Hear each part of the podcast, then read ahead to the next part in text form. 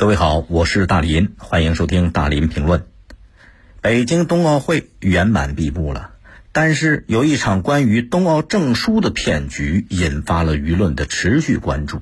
这是一个什么样的骗局呢？根据警方的查实，今年一月份，犯罪嫌疑人李某辉伙同汤某峰等人，在没有取得冬奥组委会官方授权的情况下。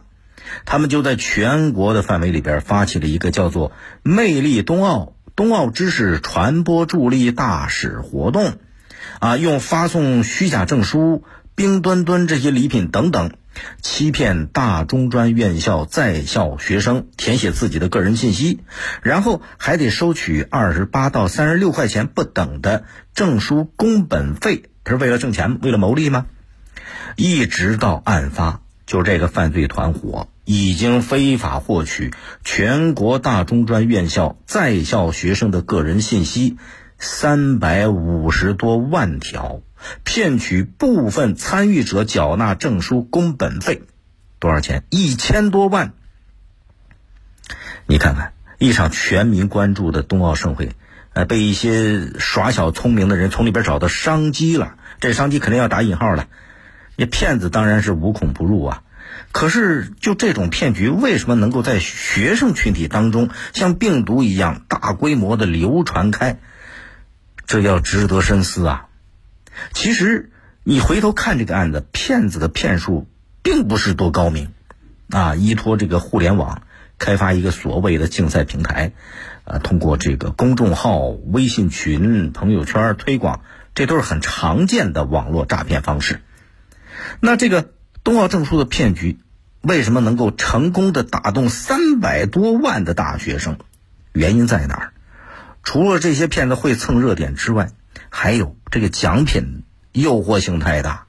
你看他们对外宣传说那个发放的冬奥大使荣誉证书，这不得了，这能够作为大学生一个社会实践的加分项啊！还有可以说是评奖学金，也能作为一个重要依据。这好家伙，很多大学生一看，这便宜赚大了，是不是把大学生把的死死的？而且呢，并不难，只要答对几道简单的题目，另外再支付点小钱，二十八块钱到三十六块钱不等的这个证书工本费，看看很容易吧？这种好事那简直是天上掉下来的馅儿饼啊！很多大学生一看，怦然心动，赶紧的利利索索的把题做完，把钱给交了。还有，这还没完。就是你自己进去之后，如果邀请三位以上的好友助力，就可以领取这证书了。这个也不稀罕，现在很多活动都有这种做法，所以它具有很强的迷惑性，就让很多大学生稀里糊涂、不自觉的给卷到这个骗局里边来了。蹭热点诈骗呐，这是给冬奥会添堵，必须得依法严惩。其实相关的法律法规有明确，比方刑法里边明确规定了，依据诈骗公司财物的数额和情节，除了罚款之外，三年以下有期徒刑，直到十年以上有期徒刑，或者是无期徒刑。法律有明确的规定，犯罪分子现在一被查实，肯定要付出他的这个成本和代价。可是这种病毒一样的营销方式不断的出现。这到底是什么原因呢？分析一下，这里边一个很重要、很关键的因素，就是对于诈骗分子来讲，他的违法成本太低。你看，呃，让一个人上当受骗之后，一个人二十多块钱、三十多块钱，他不多，可是他人多力量大，是吧？叫集腋成裘，人一多了，他这个骗到手里边钱就多了。但是对于每一个上当受骗的个体来讲，损失不多，几十块钱吧。是吧？很少有人再去为这个几十块钱去花精力去告发他。哎，就算你去告发了，如果这个骗子他没有达到一定的量，也很难引起相关方面的重视啊。最多一般都怎么处理呢？封群封号，这事儿就完了。那对骗子来讲，人家还有办法打一枪换一个地方，就对他个人这个诈骗的人没有太多实质性的损失，就是说费点力气吧。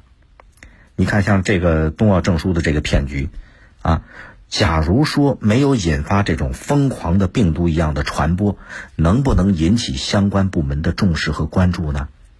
是不是？假如他这个传播的没有那么疯狂，哎，就是不温不火的，在这种状态下，恐怕持续好长时间也未必能让骗子们受到惩罚。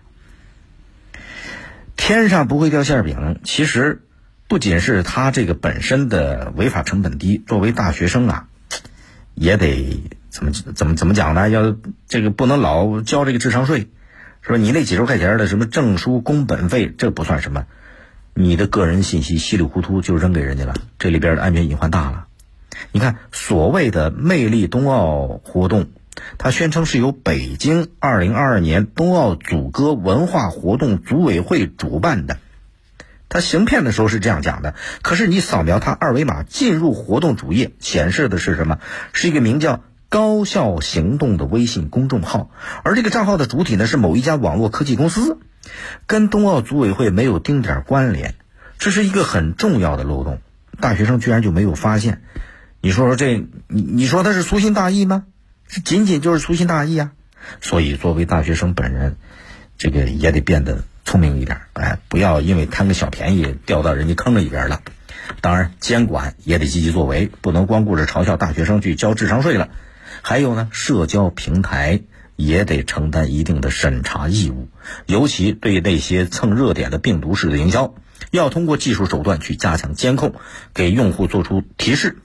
一旦发现类似这种好像是诈骗行为的，或者收到举报了。得主动向相关部门反映情况，除了你用技术进行屏障，也要向职能部门反映。所以，骗子啊无孔不入，这个相关部门要零容忍，发现一起依法严肃惩处一起，只有提高他们的违法成本，才能起到很好的震慑作用。